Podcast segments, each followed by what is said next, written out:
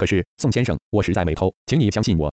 落脚仔又连连哈起腰来，女人伸手抚弄了一阵半长且杂乱的头发，她呆呆地看着人群，任眼泪流着。我早先也说你不可能偷。宋先生说，但市场那边的人倒是一直认为是你，他们说昨天早上在市场内你就有这种这种企图。女人嚷，不是不是。落脚仔忙摇着手，他的女人猛转头回来看他。昨天我仍只是看鸡，看鸡，我是看鸡。宋先生轻轻的点头，眯起眼睛说，鸡很好看，别跟他扯了。那壮汉又口叫他拿出来，要不然吐出来。落脚仔不知所措的四下张望着，他女人忽然砰的一声跪了下来，叫他抱拳天要发誓。门外有人叫了起来，对，把良心交给神明，对对，这样合理些，对。那女人也尖锐的应和着，把一只涂满青红扣丹的手指直戳上落脚仔的脑门。你敢不敢？我落脚仔才一问，他女人偏过头来，把一双怨怒的眼睛朝他瞪着，这样没道理，我并没偷。他说你不敢不敢吗？他女人急速的喘息着，断断续续的问他，好吧。落脚仔把手朝他伸去，放在他的肩膀，我去，等你。那女人一叫一挥，人群一边回头瞪着落脚仔，一边慢慢地外移，阳光于是便也慢慢的把小屋的前厅浸透。女人依旧跪着，忽然转身朝墙上灵位拜倒下来，叫道：“啊，娘，你你你怎么啦？啊，娘！”女人没理会他，自顾哭叫着：“你的儿子，你的儿子竟然做贼！”阿彩，落脚仔忙不迭的拉着他：“你别乱说，怎么连你也不相信我？”嗯，女人回过头：“你别哄我，要不然你昨晚哪儿来的一把鸡毛？而且还说买土鸡凑生理，我只是说了，不是吗？”落脚仔急急的在帆布袋里掏着。你看这鸡毛，宋先生丢的是乌骨鸡，乌骨鸡是这种毛吗？不是呢，我看过而且摸过，它像兔毛呢。可是他们又说昨天早上在菜市场你有企图。女人仍袅袅的哭着，而你却不是这么说，你一定在隐瞒我什么？没有啦，要是有，我敢要发誓去吗？有的话，你真的要说，我求你，我真的没有，有没有等下就知道了。门外忽然有人接枪说，落脚仔，落脚仔一探头，那人便进来了，带着嘲讽似的一脸笑容的脸上，甚至还粘着细细的鸡毛。不待落脚仔开口，他便说，你要的鸡找到了，纯白土。接一只，真的！落脚仔惊喜的叫了起来，真的？那那要多少？免费赠送。那人点起烟，呼啦啦的抽着，不好，这样这样不好，无论如何一定要，我会慢慢给你的。落脚仔急急说完，便又朝他的女人说，你看，我昨天在菜场是向他领鸡的啊，有了吗？女人这才站起来，扶着木桌，不禁轻轻笑着，有啊。那人说，免费。落脚仔痴痴的看着那人，他的脸上忽然出现一阵未曾有过的满足的光彩，那神色且带着感激的，且不知如何言谢时的样子，那么羞愧般的舔着嘴唇，欲言又止。最后，他只好把双手朝那人缓缓伸去，剁完那鸡就送给你吃。要有报应的话，肚子里有东西，你也省得抱怨人家对你不好。那人说剁什么？落脚仔的手停在空中，突的打起颤来。白鸡记二四，你不是去全天庙发誓吗？市场内的人凑合出一只让你剁呀？不能啊，不能啊！落脚仔脸色一落，便皱起眉头，哀哀的叫着，不能剁啊？为什么不能呢？那人不屑的说。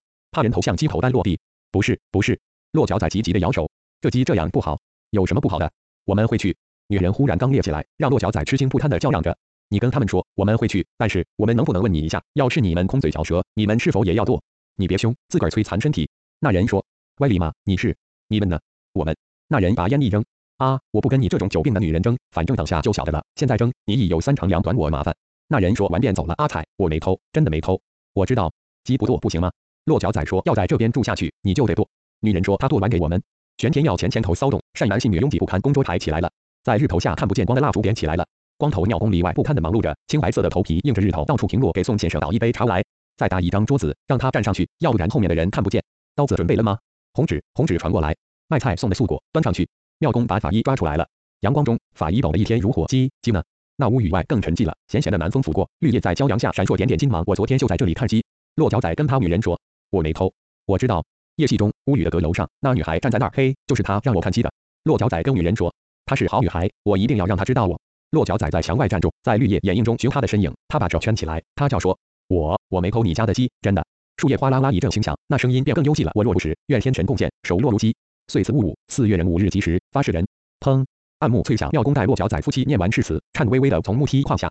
好多人伸手去扶，庙公站定了，人群开始呼嚷起来。而天顶那朵云飘开后，阳光便整个倾泻下来，剁下去啊，剁下去啊！他们齐声叫道：“别怕，它痛。”有人尖锐的叫：“快剁啊！剁完鸡肉就可以拿回去啦，一次吃两只，当宝鬼啦！”剁啊！那公桌微微晃动，从高处看去，可以看到整个镇子的一部分，在烈阳和升腾的香烟中，那灰尘色彩的屋宇不禁都颤抖起来。阿彩，落脚仔手扶着鸡说：“这鸡的确很好，怎么都没有声音？”女人说：“不晓得，好像这儿好像都没人，你有没有感觉到？”我也觉得，剁啊，剁啊！不敢是不是？不敢的话死下来。人群交互的嚷着，家里的人全死光了啊！那男孩一贴进门便打开冰箱筐，当当的找出汽水，猛灌，都去庙里了。女孩说：“他妈烧完一卡车香纸，魔鬼还是魔鬼。”男孩说：“尤其是你那个老头，我同学今天还告诉我说他在临镇看到他带女人进旅社，他妈的烧香有什么屁用？他们才不是去烧香。”女孩说：“打牌都没空了，烧香，那他们去干什么？”去看人家发誓，发什么誓？有人把我们家大毛偷走了，是那残废的卖奖券的人。谁说的？男孩滑的站起来，因为他昨天看鸡时的神情很怪。老头问我时，我只好照说。后来他们就说的确是他。放屁！男孩这边又大嚷起来。我不是说过吗？那些老王把年纪一大，以为就料事如神。哈，这下子他妈的简直自己往自己嘴里塞屎。又怎么啦？你大毛我抓走的。男孩坐了下来，抓起报纸。我才是他妈该去发誓的人。你抓鸡干什么？女孩豁然经历，我讨厌他，我讨厌。就这样，男孩头也不抬的说。他妈刚好今天生物课要解剖，我就把他抓去割啦。校工还对我奉承拍马的药剂师呢。我们我们，女孩忽然哭了起来，一说杀鸡你就哭，乱没用的。男孩晃晃她的肩膀说，我们生物老师也是女的呢，人家她还把鸡肠子全掏出来，掏的一桌都是，叫我们亮亮那肠子和她老兄身长的比例呢。我们我们一家都不是人。女孩哗的一声嚎啕起来，他妈，你剁不剁？剁啊！不剁下来，他妈脱光衣服有些谢罪。砰砰砰，按摩震天价响，剁啥？下面有人看呢。女人说一定要。落脚仔问：“很多人看吗？”剁啥？眼睛闭起来。阿彩，那你得忙一阵罗。为什么？你总得想办法把鸡脖子缝上去吧。落脚仔说：“为什么？你实在很笨。你说没头的鸡怎么凑生理？嗯，你实在笨啊。对，女人这才又笑了起来。嘿，她要剁了，她敢吗？庙公、鸡贩和宋先生夫妇都站了起来。人群都全看到落脚仔把一柄菜刀高举如剑，要剁了吗？他真的要剁了吗？人群逐渐沉寂下来，最后他们都屏息仰视着落脚仔的手和他手上的刀带剑。那刀尖耸立，放射出一道射人的寒光。那手，那刀，就像一根壮硕的地柱，把一面千古更存的青天稳稳地撑住了。悲剧脚本。三月干一日，晨六时整，秋兰漱洗完毕，走出厨房时，甬道边，他阿母和孩子们的房间里都还静悄悄的，只有窗外塑胶搭棚轻缓的水滴声。他略停了一会儿，似乎想起什么，便掀开布帘，跨了进去。房里湿暖的气息中，充满酸酸的霉味和一股隐约的孩子气。大儿子国中仍睡得沉，一只白胖的腿露在背外，放肆不堪的就那么大大方方横压在老祖母仍裹着旧被子的身子，甚至更毫无忌惮的把一口一口热热的呼气朝老祖母干瘪的脸上喷去。于是他阿母散落的白发便随着在灰暗的光线里蓦然牵动长女素梅倒睡的丝纹，整个头依附在祖母的背脊间，齐额的娃娃头微微朝耳际滑落，衬托出一张令人爱怜的白皙红润的脸蛋。胖胖的手指轻轻抓着祖母的肩，也许在梦中仍跟祖母撒什么娇，嘴角还不时喃喃蠕动着。秋兰出神的看了好一阵子，心里竟有说不出的一股甘甜。她好想把这两个孩子都叫醒了，就这么紧紧的抱着他们，也让他们抱着自己，不必说什么话，就让自己。感觉到他们是我的命，是我的一切，那就满足了。当然，素梅也许会睁开眼，笑着望了望自己，叫声，然后又沉沉睡去。而鼻息间缭绕着的，必是她满身未脱的乳臭吧？啊！秋兰想着，便俯下身，把国中的腿塞入被内，顺势轻轻地打了一下他的屁股，低声笑骂道：“猴男仔，睡也睡不好呢。”而刹那间，他感觉到两道沉寂且冰冷的目光正朝自己射来，于是秋兰微现的笑意便即刻冻在嘴角。他阿母不知何时醒了，静静地凝视着他阿母。他唤道：“今天免入坑，要。”他阿母竟又闭上了眼。厨房这时又传来阿菊猛烈的咳嗽，那声音夹着浓痰的阴哑，激烈处却反而虚越无声，只断续几道仿佛肺腑经络一下子全撕裂开来的呻吟。阿菊今天也要做。他阿母问我叫他不要去，下雨。他说工地今天磨石子，不去不行。好，都去都去去做，夫妻俩都去做到死，让孩子跟着我，让我泼磨，爱做都去都去。阿母突然激动起来，压着声音沉沉的嚷道：“阿母，你们都是铁打的。”他阿母缓缓转了个身，轻轻搂住素梅：“你们都是铁打的吗？”秋兰悄悄退出，阿菊正把一锅热粥端上，腾腾的氤氲后面是一张隐约着倦容的脸。昨晚没买菜，便当装两个蛋好吗？那你呢？国中呢？秋兰问道，抽出三炷香，拿钱给他吃面。有妈的孩子竟然没便当菜。昨天晚上我连工，你以为我不买？我回来菜摊都收了。阿菊把粥搁上，连连又咳了几声，难道西药房也关了？秋兰挥熄火柴，西药房什么时候也卖菜啦？我是说你的药，干。秋兰白了他一眼，转身举香而待。石幔上是一方木牌，一方阿爸遗照，恰如自己一般，一头短而蓬松的乱发，清瘦的脸颊和一双下凹的眼眶，可久就好了。阿菊说：“对，可死连呼吸都生了。”秋楠打开门，迎面的冷风夹着细雨猛地扑起，他一阵寒战，春寒雨便洒。一娘，果真是。他喃喃道，把香插入门框上的铁管子里，于是鼻息间便有袅袅肃穆的檀香味。门外，瑞芳正缓缓醒来，连下了好几天腻人的雨，使得原本即是一片颓丧色彩的小镇愈见深沉凄凉。灰黑的晨色中是灰黑的屋宇和灰黑的山，而灰黑的雨丝下则是奔腾不息的基隆河，流不尽流不散的一红灰黑色的浊水。基隆河把瑞芳染成两半，但不论是河的这岸或彼岸，秋楠忽然觉得瑞芳人似乎就常年活在这片恢复不去的灰黑色的泥泞潮湿中。阿爸活过了，阿母、自己、阿菊依然。哪一天？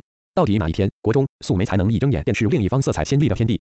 转过身，阿菊原本站在他身后，这时却习捂着嘴，避过秋楠的视线。瘦削的背脊一阵激烈的起伏后，荧光的侧脸便泛起一片潮红，最后连眼泪都给逼出来了。但是那强忍的咳声却无法掩住，透过指缝和紧闭的嘴唇，愈发沙哑且粗沉的闷响着。秋楠无言的望着他，你不去做，难道我们会饿死？我还受得了。阿菊蹲下身，捡起掉落的筷子，偏过头来说道，那演技泪光依稀。要不然我明天休息一天好了，今天发钱领了好付会。说着，便站起来朝厨房走去，没几步却又咳了起来。秋楠望着他的背影，默然站着。最后，倒是阿菊又回过头来问说：“便当里放两个蛋好吗？”秋楠没答，兀自转身取下挂在窗边的外衣套上。那时天更亮了些，外头一片迷蒙，而耳际却尽是基隆和悲凉而沉闷的呜咽。晨六时三十分，一六点一刻，由瑞芳开往基隆的客运车在雨雾中驶抵大寮时，已经六点半了。尽管乘客早已饱和，但司机还是慢慢的挨边停下来，关掉引擎，让上工的人们一个挨一个塞进来。早班的乘客除了矿工之外，通常还有许多到瑞芳市场赶早带货的妇女小贩。于是车里除了矿工们身上惯有的一股类似机械油般的味道外，更混合了走道上那些葱、蒜、芹菜，甚至鱼虾鸡鸭的腥膻。车子一停，座位上的人便不约而同地拉开早已蒙上一片水汽的窗子，任带着淡淡草香的冷风灌得一车皆是。秋楠探头出去瞧了瞧，却见同组的井水正叼着烟站在车门下，略带白发的头上一层淡淡的雨滴，脸上是恶作剧般的嬉笑，一边做事用肩膀顶着塞在门口进退不得的人，一边大口大笑道：“哇，是一娘脸，呸呸！我们来请问一下，你昨天是不是忘了洗屁股？”秋楠看不见半上半下的那个人，但那声音倒是干脆：“屁股，爱说笑，我怎么舍得洗？您老不是最喜欢舔人家的臭屁股吗？我是特地为您留着的呢。”车长早已习惯了这类粗言粗语，毫无反应的挑着指甲，睡意仍浓的脸上，只见嘴唇机械的动了动，背书般的说：“请往里面走，谢谢，小姐。”井水跨上一脚，却仍抽空道：“把后面安全门打开好吗？”干嘛？车长这时倒压抑起来，要不然挤在后面的人哪有地方走？车里反应不一，有一声没一声的笑了起来。井水，哪一天进棺材的时候，只不知道你哪个地方先烂？当然知道。井水终于挤了上来，一边帮车长拉上门，一边道：“那个吗？没有骨头的那个吗？对，没有骨头的嘴巴。你太有学问啦。”井水叔。秋楠略站起身招呼，却见井水早已一路嚷道：“滚水，烧的滚水！”一路挤了过来。你不是陪神仔坐飞机到澎湖旅行吗？秋楠记得早在一个月前就听他没事提外出观光的事，甚至昨天还问自己要不要鱿鱼什么的，怎么不去了？为什么不想去？井水说着，已挨到面前，随手拉拢车窗：“儿子顶老子的位，难得陪神仔出去一趟。”秋楠说着看了看表，阿菊这时候一定一边咳着，边穿雨衣边准备上工了吧？他不禁想着，当人家在招办时，心里的确也有过随大家去逛上一趟的欲望，不因为什么，就只想到阿菊跟着自己这几年来的操劳，两人若能单独去游览一下，好不好玩是一回事，最重要的是，他真想阿菊了解自己心底深藏的愧疚。可是，即如自己所料的，当他才开口说：“喂，我们去坐一下飞机好不好？”还未加解释时，阿菊一边摊开一家大小的衣服，偏过头来，一边一脸委婉地说：“不要啦，人家说澎湖没有什么好玩的，比我们深澳、瑞滨还不如呢。”秋楠不想追问，但心里可明白，脑中的景象是左右邻居被凑在一块，兴高采烈地谈论着游览的事实。阿菊孤单站在一旁，谈笑无话的样子。干，同一张臭脸看了三十几年还没看腻。我连出去玩这种爽事都躲不开，算了，伤神。井水大声嚷道，那些女犯嘻嘻哈哈的张嘴笑着。有人低声说，玩命，男人就是这样。井水又低声向秋楠道，侯楠在干八号要当兵去了，他老母看不开，一娘一天到晚哭哭啼啼，舍不得离开，我心烦，让他到外头哭个够。啊！秋楠忽然叹道，早知道该让他去，起码有神在作伴。晨六时三十分，二，阿菊。他也哭吗？为什么？不，秋楠摇头。我阿母，你阿母。井水竟也皱起眉来。他哭了十几年了，还哭什么？不是哭，只是没事操烦罢了。秋楠叹道。瑞八公路正在拓宽，某些路段颠簸不堪。望着井水微白抖动的头发，竟觉得是阿母也雇了车一路跟着操烦些什么。井水道。都抱孙子了，他还不知足吗？哪天我过去骂骂他就好了。操烦阿菊身体不好，还得去做工。还有，秋楠望了望井水说，他不晓得听谁说顺金水大，一天到晚叫我换坑。你怎么说？我能怎么说？再说还不是同样道理，这里工资多一些，坑又不热。还有，我说井水叔也在这儿做，大家有照应。那他还操烦，讲不清，我也没办法。他反正喜欢乱讲。你提起我，他有没有说什么？他说我爸都没有你的运气，我哪有你好运气？我懂了。井水这时却是一脸肃然，好久之后才喃喃道：干，他就专讲坏的，你懂他的意思吗？秋楠点点头，闭起眼睛，只觉得眼眶一阵酸热。你们啊，你们。井水低声说：你们母子都在互相演戏，干，演戏吗？秋楠心底苦苦笑着，的确也是，他想。阿母只是顾忌着一些事，而很悲哀的，这些事就是他日夜操烦难以释怀的沉痛。而自己明知阿母含在嘴里的话，但却得假装不解，有时甚至还得在言辞上用忤逆的语气去逼使阿母不往坏的地方想，这真是难受啊！也许阿母以为我早忘了，但秋楠默默的紧咬着牙，强忍住几欲泛出的泪。但我忘得了吗？十六年前临镇的煤矿扎炼，井水叔是唯一获救的人。而当他醒来，大叫阿爸的名字时，自己正跪在坑口迎接那具全身乌黑的尸体，一边用尽力气拖住往石身上扑去的阿母，一边还给我一声没一声的叫道：“阿母，不要紧，不要紧，阿母。”不要紧吗？现在想想也好笑，当初怎么会想到不要紧这句话？不要紧吗？一年之内全里看不到一张笑脸，不要紧吗？一天之内十八个人出丧，十八具棺木遗里在冷风冷雨的山路上，十八户人家的小孩从此必须断绝坏梦，在一夜之间被强迫长大，不要紧吗？秋楠记得葬礼过后，村中请来一班傀儡戏，哐哐当当的锣鼓响得满天满地，而台下只有自己一个观众，自己就任雨淋着，任他吹着，任崩溃的阿母用尽所有不孝的罪名骂着，任他拧着、咬着，用木棍打着，自己却是动也不动的瞪着那些出将入相的傀儡。阿母不会知道，自己只是想看看，想了解，在这种时日里，为何还有人活得这般风光轩蓬。那天我过去骂骂他。井水最后说，中央货柜的仓库从窗外掠过之后，车慢慢停了下来。阿尼奇，井水朝司机叫道：“下午经过时开慢一点，没赶上的话，下雨天等车很累的。”秋楠走在最后，一跨下车，便听见车长一声哨音，抬头处，车牌竟也迷蒙起来，但仍看得见上面三个似乎悸动着的黑字。风在赖，晨曦时十分，阿菊的羽毛脱得早了些，于是踏入米店的亭子脚时，冷不防的便被檐头流下的雨水浇得一阵子冰凉。糟蹋！那个一年到头全身灰扑扑的老板娘端着稀饭迎上来，真结款窝，这种天气还做工啊！阿菊朝他笑了笑，喉头一阵瘙痒，便又连连合了起来。受寒了吗？不知道，也没怎么，就光咳。阿菊说着掀起浴衣，从裙头掏出一卷小票，早上帮我送十斤过去好吗？马上就送。老板娘倒显得热心，放下碗靠近阿菊说。咳真麻烦，我人家说土水师傅怕抓漏，高明医师怕治咳，没受阳光咳更不好。你可以生我听听看。阿菊圆环舔舔手指，将数钱。听他这么一说，才刚愣了一下，岂知真又咳了起来，肺部似乎被什么东西猛揪住，且不停的撕着扯着一般，想停都停不住。啊，妖兽，你一定吓着了。老板娘睁大眼睛望着一脸潮红、满眶泪水且又小咳了几声的阿菊说：“我听一下就知道了，你看没有痰，干咳对不对？那一定是我头仔有一次也是逞强拉，一次背上两包米上三楼，走了一半喘不过气，只稍微这么呼吸一错，好了，回来之后连咳了半年多，十八种花样全变后，先医都医不好，后来还是人家报了一味药吃了才断呢。”阿菊被他这么一说，倒不禁相信起来，贵吗？阿菊问：“不贵，不贵。”老板娘猛挥着手：“治病靠贵药就不稀奇了。猪仔草你知道吧？干的，放在锅子里加水炼，滚的差不多了，捞掉渣子，那些汁当茶喝，想喝就喝，喝上两三次，哈，静，静静。而且啊，像你头仔出坑入坑难免费管不通，拿它当茶喝最好不过了。猪仔草。”阿菊略想了想：“啊，我以为是什么，路边可以找到吗？啧，哎，草药店十块钱买得上一大把，谁有那闲工夫去找那东西？是啦，我只是说。”阿菊说着，低下头，一张一张数着钱，嘴里喃喃念着，手指不时舔了舔。当他数了十四张十元券，发觉竟还多出一张时，不禁欣慰的笑了。这是一百四，真的，你攒工以后就去买，可久了不好。老板娘收过钱，答道：“我会，我会啦。”阿菊把那张十元券又收入腰间，多谢谢，我吃吃看，要不然……阿菊话未说完，便又连连合了起来，于是便一边把雨帽戴上，一边朝老板娘挥挥手。他可咳得厉害，头不停的随着咳声颠簸，那样子就像感激涕零的朝老板娘叩首答谢似的。出了小街，雨仍下着，他紧靠着走廊走去，避开货车呼啸而过时溅起的泥浆。如此走了一阵，咳了一阵，而就在几乎窒息的一次长咳之后，他突然觉得嘴里有一股浓腥味，用力的引了出来，吐到地上时，阿菊停下脚步，仔细的看着漂浮在泥水上的那口黄中带绿的痰，然后他觉得肺腑之间似乎舒爽了不少，买两个。他走进面包店，指着用塑胶袋装的海绵蛋糕，十块。老板说啊，阿菊掏着钱讶异了一下，我。晨曦时十五分，一秋兰和锦水在浴池边脱下衣服，换上入坑的单衣裤，拎了安全电池，慢慢晃到坑口时，工友们早已挨挤在寮仔边抢受入坑前的最后一支烟。一如每个喧嚷的早晨，这个早晨不知那些人又在说些什么。远远的只听见拔地而起的一阵哄笑，什么什么分一点来笑笑。锦水才一冲入人群，便耐不住闲的开口口道什么什么？问你啦，他们说前生不知做了什么见不得天的事，这辈子才在探坑讨生活。那还有什么好说的？上辈子干的一定是矿工，只不过不一定是煤矿罢了。锦水这倒一本正经，这奇了，干矿工有什么见不得人？拉皮条吃了饭还差不多。所以，老兄，你上辈子挖成干了是那回事？井水说着，慢条斯理坐到坑木堆上。众人反应稍慢，隔了好一会儿，才指着问话的人大笑出声：“你甭酸，要是老子干的那回事，你也差不多。我说过，这边的人上辈子干的还是矿工。为什么？请问一下，各位已入坑，见得了天吗？嗯。井水这时可的理不饶人，猪啊，一群白痴！众人一听，但觉有理吧，一个个笑开颜，只不过都低声骂了一声干，算是对井水允诺的挖苦稍作反驳吧。死棋！一旁那一脸憨厚香的胖子突然叫道。那赵锦水，你这么说，我下辈子逃不了，还是在这洞里钻进钻出？不一定，都是你的话。一娘上辈子见不得天，所以这辈子做探坑。你又说做探坑见不得天，那我下辈子还不是？不会，你胖子不会。锦水抢白道，我胖子指着自己，不知中计，反而问得兴奋。不见天的工作多的是，像你胖子，依我看下辈子一定是不夜城最红的一朵花。哈，一样见不得天，一样洞里这么钻进钻出。